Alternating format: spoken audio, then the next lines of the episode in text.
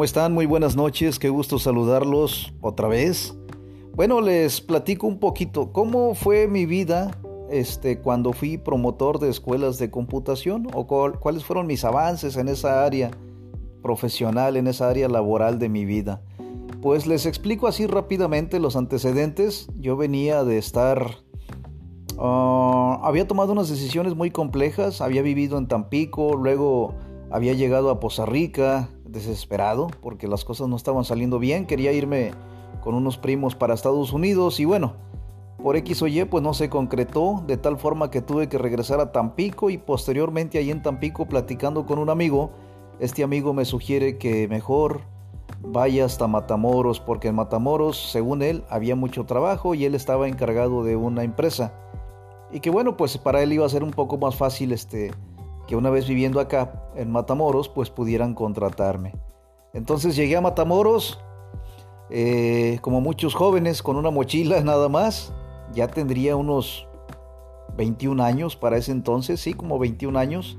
Llegué a Matamoros y este amigo, Alberto, un amigo que conocí en Tampico, un señor, este, fue a recibirme a la central camionera de Matamoros y estando allí pues me dice, fíjate que la empresa este, donde trabajo eh, arrendó una, una, casa muy grande porque ahí serían las oficinas, pero pues no la está ocupando porque al parecer algo no les gustó y bueno, la casa está desocupada, por si por lo pronto quieres, ahí te puedes quedar unos días.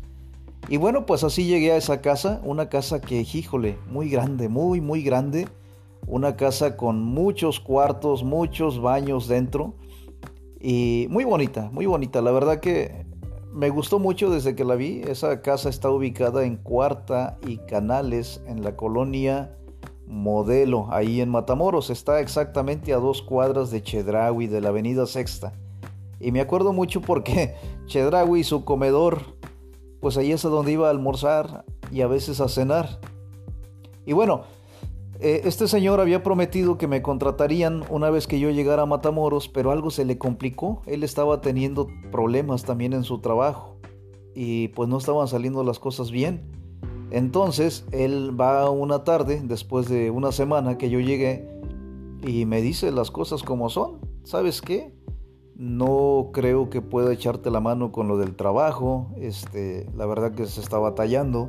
Deberías pues buscar la verdad que yo venía muy carente de dinero, traía muy poco dinero, se me estaba terminando ya. Y lo primero que se me ocurrió pues fue conseguir un periódico. Conseguí el periódico y empecé a buscar entre los anuncios de empleo. En aquel entonces, acuérdense, estamos hablando que esto fue hace 16 años más o menos. 16, 17 años, las cosas eran diferentes, o al menos para mí estaban diferentes en el área de la, comunicación, creo que ni teléfono traía, o creo sí, pero era una eh, un Nokia azul de aquellos viejitos. En fin, este antes de esto pues platiqué con un vecino, ¿no? Que yo recuerdo muy clarito porque hice mucha confianza con este vecino, hasta le pedí trabajo, me acuerdo. Este vecino tenía una carpintería y me dijo, pues no, no, este yo tengo muy poco trabajo y pues lo poco que hay pues yo lo hago, ¿no? Entonces, pues bueno, ya total me puse a buscar en el periódico, este, un poquito preocupado porque las cosas no iban bien, por lo visto. No conocía la ciudad.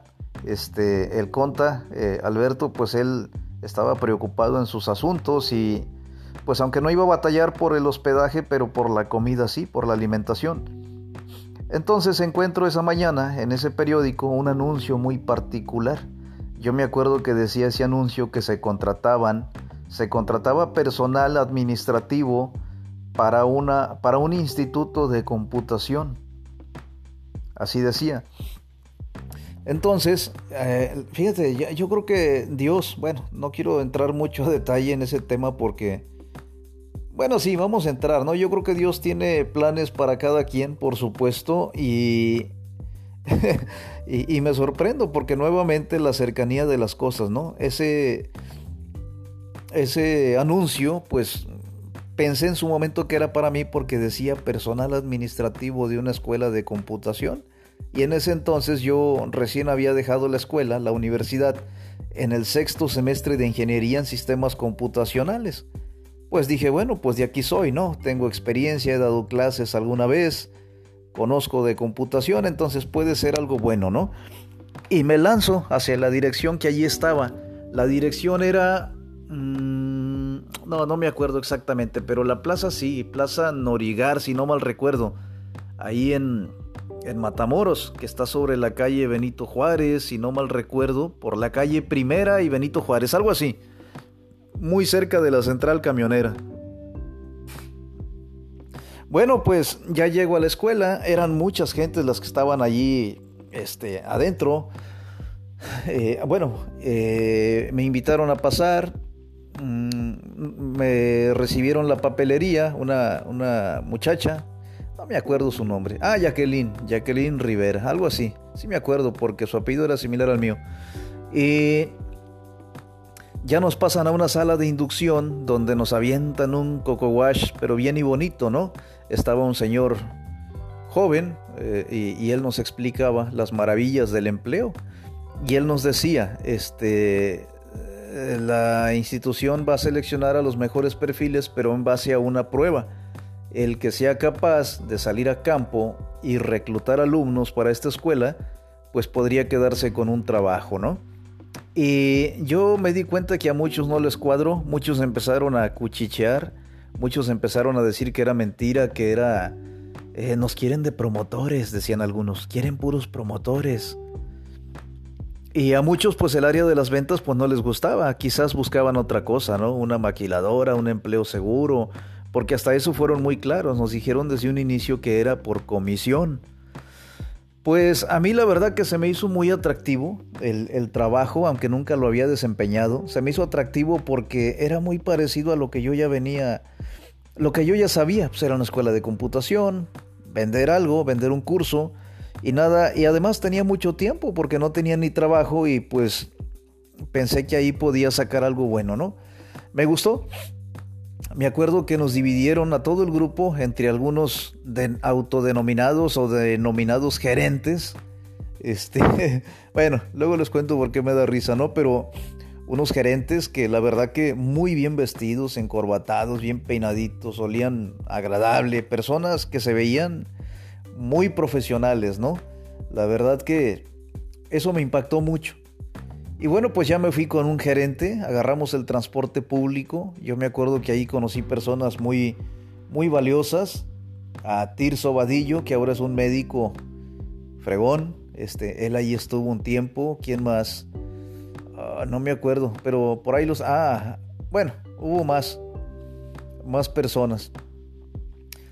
Y bueno, pues yo me acuerdo que el gerente que me tocó, el señor García, porque ahí estaba prohibido que nos habláramos por nuestro nombre o peor tantito decirnos algún apodo, ¿no? Ahí todos éramos señores. Yo desde el primer día fui el señor Rivera. Y bueno, pues ya me tocó seguir a esa persona. Eh, llegamos a una colonia y él nos dividió en grupos. Entonces, Empezamos a trabajar, a tocar puertas, nos dio una carpetita de esas de 5 pesos de las papelerías, un folder con muchas hojas impresas, fotocopias, y lo escuchábamos hablar, nos, eh, nos tocó escuchar cómo daba su, su plática, ¿no? Y pues al final de cuentas era una venta, era jalar un alumno para la institución que él este, promovía. Y era muy bueno, la verdad que era muy bueno. Me tocó ver cómo inscribía a alguien en la calle, cómo le cobraba ahí mismo 400, 500 pesos, no recuerdo, que le pagaron así, constantes y sonantes. Y eso por supuesto que me motivó. Lo anduve escuchando unas tres horas ahí hasta que ya me dijo, si quieres vete tú aparte y ya empiezas a platicar. Pues en aquel entonces yo ya no era un niño, tenía mis 21 años, tenía hasta el sexto de ingeniería, eh, además, pues soy muy platicador, muy dicharachero, entonces ah, dije, pues ¿qué puede pasar? No pasa de que le hable pidiendo ayuda, ¿no? Pero, pues no, no se me complicó. La verdad que el plan que ellos traían se me hacía muy bien integrado. No era un plan así sencillito de llegar y, y oye, ¿quieres estudiar? No, no, no, no, no, no, no, era todo un plan bien disfrazado, ¿no? Traíamos un gafet que nos identificaba como parte de un programa social. Eh, FONAES, esas siglas no se me olvidan porque esas siglas significan, según ellos, que realmente era algo ficticio, Fondo Nacional de Apoyo al Desempleo. Algo así, Fondo Nacional de Apoyo a la Educación. Ah, FONAE, FONAE. Fondo Nacional de Apoyo a la Educación y al Empleo. Y entonces estos cuates decían que iban de FONAE. Muy buenas tardes, venimos de FONAE, un programa académico que parte de la Secretaría de Educación Pública y esta mañana estamos en su colonia pues entregando algunos apoyos académicos a personas con pocas posibilidades de estudio. Habrá en su casa alguien que haya que no haya terminado la preparatoria o se haya preparado en el área de la computación y mucha gente pues en aquellos tiempos era poco más fácil, ¿no? No había tanta inseguridad, la gente estaba más abierta a platicar y entonces la gente, pues, sí, fíjese que mi hijo tiene 17 años, no terminó la prepa, este, ¿en qué consiste el apoyo? Bueno, pues usted podría ser la beneficiada. El apoyo consiste en que si el muchacho quiere estudiar, el fondo económico que nosotros representamos absorbe la mitad del costo y usted absorbe la otra mitad. Eh, los costos eh, de forma normal en la institución que aquí en Matamoros estamos apoyando, que se llama ISIC, que está ubicada en tal parte, pues eh, son de mil pesos. La inscripción es de mil pesos, pero si usted aprovecha este apoyo y le sacábamos un papel, me acuerdo, un papel membretado con folio, muy, muy, muy profesional, firmado y cuanta cosa, y la gente de verdad que pues, híjole, yo no, lo digo en mala onda, la verdad que sí era algo muy bonito. Igual y si quieres era verdad o mentira, pero era muy bonito porque la gente se emocionaba también. Y al final decían, oiga, pero está padrísimo el apoyo, qué bueno que van a ayudar. Este, me gustaría que mi hijo aprovechara. Pues a mí también me gustaría que su hijo lo aprovechara, porque la verdad traemos bien limitados los apoyos, solamente traemos tres. Hemos entregado uno hace un rato, nos quedan dos. Y pues qué mejor, ¿no? Mucha gente buscaba ahí entre sus ahorros, otros corrían con la vecina a conseguir y al poco ratito ya este, nos estaban liquidando, ¿no? La colegiatura o la inscripción. Y pues así, así fue mi primer registro. Yo hice mi primer registro en el primer día eh, que salí a campo, me gustó. El segundo día inscribí dos y así. Me hice bueno en ese tema. Al tiempo fui mejorando la introducción. Realmente Ahí aprendí a vestirme. Ahí empecé a usar ropa de vestir, corbata. Saco no, pero sí corbata y camisa de vestir. De los tianguis, por supuesto. Bien peinadito, bien rasuradito. Y la verdad que sí, eh, en base a lo que había estudiado, pues se me hacía muy, muy fácil realmente platicar con la gente. Y bueno, pues había semanas que metía 7, 8 registros. Cada registro me dejaba un promedio de 500 pesos. Eh, había gente, ah, bueno, hablando de los registros, había gente que no completaba en el momento. Esa parte me gusta mucho compartirla porque era buscar soluciones y te vuelves experto, te vuelves un vendedor experto. Yo me acuerdo que había gente que con la que yo simpatizaba y yo les decía, bueno, mira, eh, de inicio son 600 pesos, 400 pesos de inscripción y 200 de tu primer semana. Este, y mucha gente decía, es que yo nada más tengo la mitad. Y yo me hacía el loco, ¿no? Así como que, mira, vamos a hacer algo. La verdad que no me gustaría que el apoyo se perdiera por falta de dinero. Y yo sacaba mi cartera, me acuerdo, sacaba mi cartera y les decía, mira, yo voy a poner la mitad. Siempre y pero esto es mío, esto es personal, esto es de mi salario. Eh, ¿Qué te parece si el sábado que vayas a clases, pues llevas ya el restante y ya si quieres ahí me lo dejas en, con la recepcionista? Pero ten en cuenta que es mío, yo estoy pagando la mitad porque me cayeron bien, vaya. Y fue padrísimo porque mucha gente en base a esa, entre comillas, oportunidad entraban a estudiar. Por supuesto que no era otra cosa más que aceptar el pago en dos pagos, ¿no? Y ya, eh, esa parte me gusta mucho porque como les digo, te volvías bien dicharachero, no charlatán, la verdad que dicharachero, platicador, buscar soluciones, proactivo, movido, prendido, positivo y, pues padrísimo, ¿no? Y así anduve, fueron un promedio de medio año, más o menos. Ah, me acuerdo claro que eh, esa institución, este, Ah, pues hablé con mi gerente un día, ¿no? Le dije que la casa me la estaban pidiendo, que pues que si no sabía de algún lugar que rentara, ¿no? Y él me dice, pues es que la escuela, como es desde Tepic, la escuela a nosotros los gerentes nos paga unos departamentos y pues tú no eres gerente, pero ya eres coordinador y ya estás a nada de ser gerente, igual y ya vente para acá, no vas a pagar renta. Y ahí estuve conviviendo o compartiendo casa con un par de personas más. Eh, me hice gerente, ahí me hice gerente de esa escuela. ¿Y qué es ser gerente o cuál es el escalafón? Bueno, cuando eres promotor, pues traes tu carpetita ahí, este, toda, un foldercillo ahí color eh, beige, ¿no? Con unas hojas. Ya cuando eres gerente, cuando eres coordinador, o mejor dicho, te ven la idea de que siendo coordinador vas a traer una carpeta de piel. Era un simbolismo bien padre porque te distinguías de los demás. ¿Por qué los demás seguían trayendo carpetita y tú carpeta de piel? Pues porque te la habías ganado en base a metas, ¿no? En base a retos. Y por ejemplo, el reto que yo cumplí para ganarme ese, eh, eh, eh, esa carpeta de piel, pues fue inscribir 10 gentes, lo cual lo hice en una semana, semana y media, y me lo gané y gané el nombramiento de coordinador. De rato al ser gerente, pues ya tenía a cargo dos coordinadores a los cuales aún yo seguía enseñándoles. ¿Cuál era la ventaja de ser coordinador y de ser gerente? Bueno, siendo promotor simplemente ganaba la comisión, que eran 400, 500 pesos, algo así, no recuerdo exactamente y no quiero mentirles. Siendo coordinador ganaba 400, 500 de mi inscripción, pero aparte ganaba 100 pesos de la inscripción de cada uno de mis promotores, a los cuales tenía yo la obligación de enseñarles a que inscribieran, ¿no? Este, y ya siendo gerente, pues ganaba poco más, ganaba inscripción, ganaba la primera semana, la segunda, si no mal recuerdo, pues sí ganaba como unos mil pesos de cada, de cada alumno que cayera en mi estructura de, en mi red, se podría decir, porque yo era gerente y traía dos coordinadores y cada coordinador traía un promedio de cuatro promotores. Entonces esa era mi pequeña red. Había días en los que ya no tenía que trabajar, o bueno, sí tenía que trabajar, pero meramente era monitorear ahí aprendí a, ver la vida de otra forma porque ya no era un simple promotor, lo digo con respeto. Me quedaba a veces en la casa y solamente hablaba al mediodía. ¿Qué onda? ¿Cómo van? ¿Cuántos registros llevan? Oigan, les pongo un premio. Al que haga su primer registro le pongo 100 pesos más. Y era padrísimo, la gente se prendía, algunos les compraba ropa, algunos los premiaba con una corbata. Me quitaba la corbata del cuello y les vendía la idea muy padre, ¿no? el que haga un registro hoy se lleva mi corbata.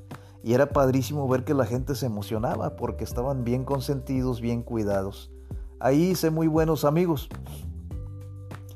Cuando sigo trabajando allí, me empiezo a estancar. O sea, bueno, no me empiezo a estancar. Quiero decir que oh, algunos coordinadores ya se fueron, algunos gerentes también se estaban yendo y prácticamente me, me estaba quedando solo con otra persona nada más.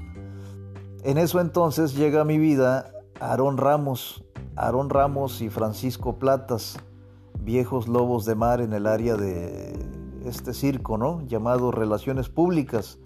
Estos muchachos van por mí, se podría decir que van por mí hasta Matamoros desde Reynosa y me pelan la piña como va, me dicen, ¿cuánto estás ganando aquí? No, pues tanto. Bueno, nosotros te damos tanto, más tanto, más tanto, más casa, más carro. Vámonos para Reynosa. Pero allá que hay que hacer lo mismo, solo que ahora en una universidad. La Universidad del Atlántico fue mi primer trabajo en Reynosa. Llegué a Reynosa por la Universidad del Atlántico. Para ese entonces ya tendría yo 22, 23 años más o menos, algo así, no, no estoy muy seguro. Y la verdad que la escuela de Matamoros a la de Reynosa pues era una diferencia muy muy grande en cuanto a tamaño y prestigio y no sé, todo lo demás. Ah, yo me acuerdo que cuando llegamos a, a Reynosa, sí, ya hace muchos años, hace 16 años, algo así, no, no estoy muy seguro la verdad. El primer lugar que visité fue el Tianguis Solidaridad. Ahí llegamos a almorzar este, según un, ¿cómo se llama esta cosa? No me acuerdo, un platillo ahí tradicional. Un zacahuil que parecía vasca de perro, parecía caldo, nada que ver con los zacahuil que yo conocía que era pura masa así con carne así revuelta. Acá no, acá era una vasca de perro y un puño de carne por un lado y unos chiles en vinagre y ya. La verdad que no me gustó nada. Eh, bueno, pues ya llegué a la Universidad del Atlántico. Este, igual, llegué como gerente, llegué directo, no tuve que empezar desde abajo. Ya tenía, eh, cuando llegué ya tenía armado un equipo que alguien había dejado. Eran tres coordinadores, era un grupo como de 15 promotores y pues ahora mi chamba era eh, elaborar un plan de trabajo, elaborar un plan de trabajo que fuera productivo. Y tengo que confesar algo, la verdad que yo soy malísimo para perder el tiempo con quien no quiere nada. Yo prefiero, me acuerdo que teníamos una frase célebre, ¿no? Como los elefantes, mándalo a morir solo. Y de repente había muchos chavos que de plano no iban a despertar nunca porque su visión estaba en otras áreas, tal vez en una maquiladora o qué sé yo. No, no, no, no eran para andar en la calle promoviendo. Definitivamente no tenían ni el perfil ni las ganas. Entonces yo prefería pues tronarlos desde un inicio, para bien o para mal, y ya se iban. Me iba quedando nada más con los que tuvieran actitud, aptitud. Y bueno, pues eh, me dan un grupo de trabajo y yo me acuerdo que nos fuimos a campo, a una colonia. Ahí empecé a, a la calichera precisamente. este... Mm.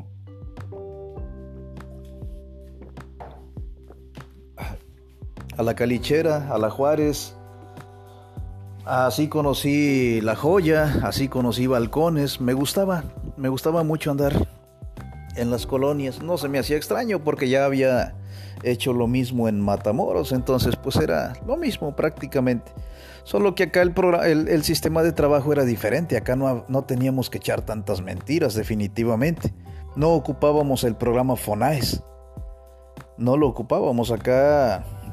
Lo que sí ocupábamos era platicar del plan de separo, plan de descuentos, este, venderles la idea a la gente de que la oportunidad es hoy y en tu casa. Mucha gente decía, ah, bueno, gracias, oiga, por la información, el sábado paso. No, el sábado paso madres. Yo no voy a comer hasta el sábado. Es que no me entendiste. La promoción es aquí y ahora. ¿Cómo? Sí, te acabo de decir que la inscripción está en mil pesos. Si tú te esperas el sábado ir a la escuela, allá vas a pagar mil pesos. Aquí vas a pagar 500. Ay, es que... Pero no me puede separar. ¿Separar? ¿Cómo separar? Pues no son zapatos, güey, ¿cómo? Sí, sí, sí, que le di algo ahorita. Pues mira, yo voy a ponerlo el restante de mi bolsa, pero pues solo si me aseguras que lo harás. Sí, sí, sí, sí, sí, sí, ahorita nada más tengo 300, pues échalos. Yo pongo el resto para que no pierdas tu oportunidad. Y bueno, pues fue padrísimo porque ahí este anduve en la calle promoviendo.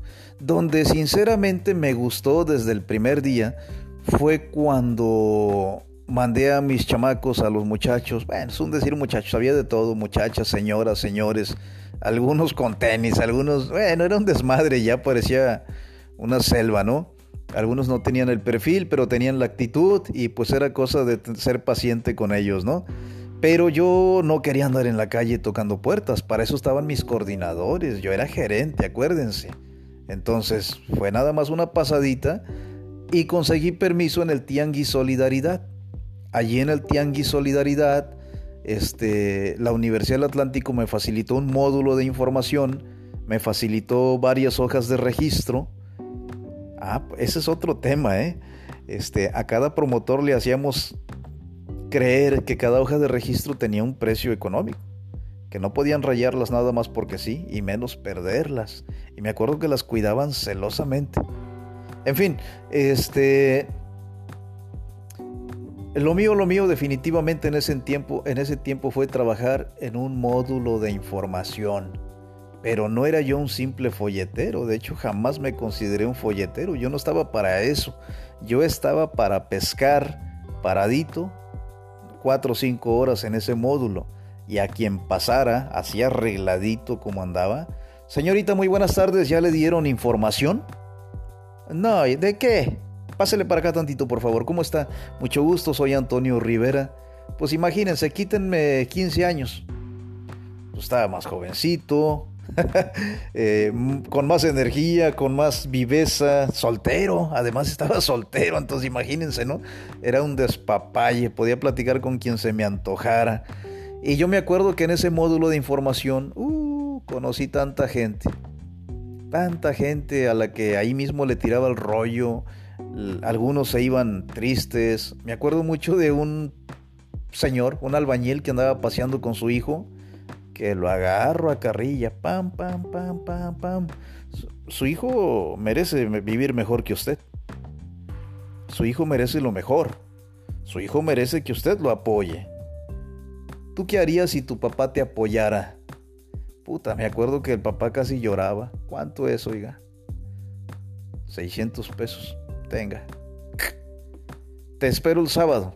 Aquí está la copia de lo que acabas de, porque traía ese folio, esa solicitud traía varias copias, entonces le entregábamos una, ¿no? Y de verdad que era padrísimo el sábado en la mañana verlos llegar con su libretita, su lapicero y ¿qué tal? ¿Cómo estás? Pásale, bienvenido, mira, acá es tu salón, este es tu profesor. Era padrísimo, la verdad que dentro de todo ese trabajo me encantó, me encantaba porque no era cualquier cosa, era ayudarle o provocar que la gente tomara una buena decisión para su vida. Yo espero que muchos hayan aprovechado esa oportunidad, que realmente era una oportunidad, solo que había que meterles mucha presión para que tomaran la decisión de estudiar con nosotros. Entonces, ya para no hacerles muy larga la historia, ahí estaba yo. Yo nada más trabajaba dos días a la semana. El, el, no miento, a ver. Sí, viernes y sábado. Viernes y sábado trabajaba yo en ese tianguis. Eh, bien trabajadito. Cada día sacaba un promedio de 8 o 10 registros. 8 o 10 registros y a 500 pesos. Órale, no, pues ya se imaginarán. Este, me empezó más, perdón, me empezó a gustar más estar en el módulo que traer gente en campo. De cualquier forma, pues seguía trabajando, ¿no? Con la gente de campo. Y bueno, pues no sé si sea bueno o sea malo, pero muchas veces me he aburrido, al tiempo me termino aburriendo. Me acuerdo que un amigo que llegó de, no sé de qué lugar llegó, me dijo, oye, ¿aquí no están haciendo sistema? ¿Cómo sistema? Sí, pues ¿cuántas maquiladoras hay en Reynosa? Y pues no sé, güey, como unas 300. ¿Y por qué no hablamos a recursos humanos y pedimos chance de entrar? Y pues buscamos alumnos ahí en el área de comedor de las maquiladoras. No, hombre, ni me hubiera dicho. Sentí que encontré una mina de oro. No quería andar en la calle caminando, eh, tocando puerta por puerta. Ya no me estaba gustando estar en el módulo, aunque me fue muy bien, pero pues con el tiempo te terminas cansando, fastidiando. Y ahora sí habría un área de oportunidad buena también. Le digo, pero ¿en qué consiste? Dice, si nos dan chance de entrar, no ocuparemos trabajar toda la semana. Con un par de días que vayamos a X maquiladora, con eso podemos hacer una inscribidera de aquellas. Y la verdad que me gustó mucho porque me acuerdo que agarré el módulo, eh, perdón, el, el listado de las maquiladoras. Antes venía en la página del municipio. Ahí venían todos los números de teléfono de las maquilas y como loco y aprovechando mi voz, me acuerdo que hablaba. Más o menos iba así. Hola, muy buenas tardes. Disculpe, estoy hablando de recursos humanos de Nokia. Habla el ingeniero Antonio Rivera, este gerente de relaciones públicas de la Universidad del Atlántico. Eh, ¿Con quién tengo el gusto? Hola, ingeniero, buenas tardes. Habla con Maribel Castillo, aquí de Recursos Humanos de Nokia. ¿En qué le puedo servir? Bueno, mire, que quiero hacer de su conocimiento que la universidad que represento acaba de lanzar un plan de becas para la gente que está laborando con ustedes y que bueno, han tenido la oportunidad de concluir sus estudios. Entonces, lo que nosotros pretendemos es apoyar este, con un plan de descuentos. Por ejemplo, si nosotros cobráramos el 100%, poder apoyarlos con la mitad siempre y cuando justifiquen que tienen la necesidad y que trabajan allí con ustedes. ¿Qué le parece? Oiga, estaría genial, yo creo que sí, mucha gente este, solo ha terminado la secundaria, algunos tienen la posibilidad. ¿Y qué podemos hacer este, para este tipo de apoyo? Bueno, pues lo que podemos hacer, me acuerdo que les decía yo, lo que podemos hacer es ir directamente, porque esto tiene que ser personalizado. Ah, porque nos decían, ¿cuándo nos traen pósters para dejar pegados aquí en el pizarrón? No, ni madres, ¿cuál póster? Pues si no somos qué. no, no, no, no, no. Yo quería ir por el alumno, traérmelo de la mano o de las greñas, desde donde se pudiera, por supuesto. No podría ser como ellos decían. No, no, no, no, no, no. A ver, a ver. Esta es una oportunidad muy seria, muy interesante. Si Nokia no la requiere, se la podemos... No, no, no, no, no, sí, sí, claro que Nokia lo necesita. Ok, perfecto. Mira, la cuestión está así. Que ustedes nos permitan el miércoles ir directamente al área de comedor a la hora de la comida y que nos permitan a cada empleado de ustedes facilitarles un tipo de encuesta. Esta encuesta no está muy complicada de llenarla, a lo mucho se pueden tardar dos minutos. Solamente son algunos datos que requerimos para hacer un sorteo o para que el departamento de... El departamento de que era una palabría que inventaba, de publicidad o de... No sé, no me acuerdo. Eh, la valore, la analice y de ser eh, beneficiado, pues podernos comunicar con la persona. Sí, claro que sí, ustedes vengan. Este, yo me acuerdo que me arreglaba lo mejor posible el miércoles al mediodía ¿Cuántos turnos tienen? Me acuerdo que les preguntaba. Tenemos tres. ¿Cuáles son los horarios de comida? Uno en la mañana, otro en la tarde y otro en la madrugada. Queremos ir a los tres. Ah, huevo, pues si ya teníamos la puerta abierta hay que aprovechar todo, ¿no? y yo me acuerdo que a veces a las 2, 3 de la mañana allá en una maquiladora, ¿no? Este, por supuesto que ahí comíamos y todo, nos daban vales de comida también. Y el show pues empezaba a armar ponía mi modulito y me acercaba a las mesas. Ah, hombre, la actitud de algunos, muy buena, la de otros, muy mamones. Pero bueno, hay de todo, ¿no? Y yo me acuerdo que no les quería quitar el tiempo y además yo no quería perder mi tiempo con ellos. Les dejaba ahí, ¿me puedes apoyar con una encuesta? ¿Me puedes apoyar con una encuesta? Queremos beneficiarte, traemos un buen plan de apoyo, me llenas una encuesta, me llenas una encuesta y yo me acuerdo que de repente llevaba un auxiliar y les decía, muévete, güey, muévete, güey, muévete. Ahorita no desinformes, no te sientes con la gente a platicar. No traemos tiempo para ello. ¿De qué se trata? Hay que este. No, no, no, llénala, güey, llénala. Al final les vamos a explicar. Y eh, en una hora que entrábamos, pues ya salíamos con más de 100 encuestas o 100 papelitos ahí llenos, ¿no? Que no era otra cosa más que una serie de preguntas. ¿Cómo te llamas? ¿Cuál es tu condición? Eh, bueno, si eres casado soltero, ¿no? Con hijos, sin hijos, este, si rentas o es propio, cosas que nos permitían analizar qué tan buen cliente podría ser, ¿no? Qué tan buen alumno podría ser. Entonces lo que yo buscaba es que dijera, me llamo Panchita Juárez, tengo 16 años, perdón, 16, nada que ver, 21 eh, años, soy mamá soltera, tengo una hija y tengo la secundaria. Uh, para mí eso era lo máximo, una gran, un gran potencial ahí para considerar la alumna de nosotros. Y bueno, pues eso era el miércoles, entregábamos las dichosas encuestas y regresábamos el jueves. Yo me acuerdo que imprimía en unas hojas grandes este, el nombre de cada una de las personas que nos entregaba sus datos, eh, ahí sí aplicaba una mentirilla. Yo les decía que iba a ser un sorteo, que quizás si saldrían beneficiados. Al final yo metía el nombre de todos. ¿Cómo iba a sortear? Por supuesto que no. De antemano no todos llenaban la encuesta. Era medio frustrante pasar a las mesas y encontrar la hoja toda doblada llena de frijoles o qué sé yo. Entonces, pues, no, podía ponerme a seleccionar. Iban todos. Y yo me acuerdo que el jueves, eh, el día siguiente, después de haber llenado la encuesta, yo imprimía las hojas y se las, las publicaba así en, eh, eh, en el, ¿cómo se llama? Sí, en el módulo de información, ahí las ponía. Y yo me acercaba a las mesas y les decía, oye, eh, se hizo un sorteo, checa por favor si saliste beneficiado, checa por favor si saliste beneficiado, checa si saliste beneficiado. Y mucha gente se acercaba y se emocionaba cuando veía su nombre. Oiga, qué padre, muchas gracias, salí becado y que no sé qué, ¿qué tengo que hacer? Pues ir el sábado.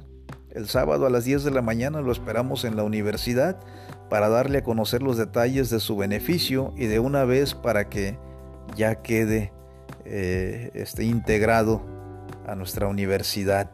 Y fíjense, era muy padre porque trabajaba el miércoles, trabajaba el jueves y de ahí trabajaba hasta el sábado. Pero era padrísimo porque, si no mal recuerdo, un día afilié más de 70, afilié, inscribí más de 70 personas en una mañana. De verdad que fue tanta la cantidad de gente que de repente ya los pasaba hasta por pareja. Pásele usted y pásele usted. Y era perrísimo, la verdad que era buenísimo en eso del coco wash, de vender la idea, además de que la gente ya estaba adentro, veía las instalaciones, veía el movimiento, era nada más venderles una idea, una proyección de futuro. Muchos me acuerdo que decían, voy al cajero de volada, sí ve, ni me preocupaba porque afuera había gente esperando y lo más padre es que regresaban del cajero con el dinero y pues bueno, de ahí salieron muy buenos alumnos, fue padrísimo, este Espero no estar omitiendo detalles de mi vida allí, pero fue bien padre. Resumiendo, eh, andaba en la calle, después estuve en un módulo de información y terminé siendo experto en visitar las maquiladoras. Conocí infinidad de maquiladoras, la que más me gustaba en ese momento era Nokia porque la comida era otra cosa, ahí había buffet. Fui a otras que de plano puros frijoles, no me gustaba, no me gustaba ver la cara de la gente triste, deprimida, cansada, la ropa sucia. Pero al final, pues, cuando te clavas mucho con tu idea, cuando sabes que lo que estás vendiendo es bueno, y cuando esa gente que estaba en esas condiciones decía, yo sí quiero estudiar, oiga, échenme la mano, aunque les terminaras cobrando, por supuesto, pero era algo padrísimo, era algo padre, no quiero echar mentiras, no sé si alguien se graduó estaría de más estar diciendo eso. Yo espero que sí, que más de alguno haya terminado, haya logrado ese sueño que en un inicio compró. Como quiera que haya sido, fue padrísimo. Bueno, ya después eh, me casé, llegó mi hija y ya tuve que tomar otras decisiones porque ya había otros compromisos. En fin, esas fueron mis aventuras. Fue un promedio de dos, tres años en el mundo de las relaciones públicas que en términos populares le llaman andar inscribiendo gente para las escuelas. Eh, me encantó, fue algo padrísimo, hice muy buenos amigos desde hace 15 años, al día de hoy con algunos tengo muy buena relación, conocí gente muy, muy fregona, este, conocí gente que venía de la Ciudad de México, ah, no, no, no, no, no, gente bien atrevida, bien aventada, este, que se apoyaban entre ellos, me acuerdo que un día gané mi apellido. este, hubo otra persona que este, tenía mi apellido también y me retó. Dijo que quien hiciera menos registros esa semana tendría que cambiarse a su apellido paterno. Que quizá yo en vez de ser el señor Rivera sería el señor Flores porque él quería su apellido. Y bueno, pues le puse una chinga. Metí más de, bueno, no me acuerdo, sí fueron más de 30, 40 alumnos. Y pues él creo que metió como 10, 12, no sé. Total que ni me acuerdo si, si se cambió el apellido, no sé. Lo más padre fue que me retó frente a, a, a, mucha gente. Estábamos en una clínica de motivación a eso de las 7 de la mañana, 8 de la mañana, y él se levantó de su asiento y me lanzó el reto. Y bueno, pues de caballeros, pues le gané. Fue padrísimo, un excelente amigo que por ahí anda. no digo su nombre, se enoja el Lick Rivera. este, pero bueno, aquí andamos. Pues gracias por escuchar, cuídense mucho. Esas fueron mis aventuras este, como promotor de escuelas de computación, como coordinador y luego como gerente de relaciones públicas. Un saludo afectuoso, cuídense mucho y aquí seguimos a la orden. Bye.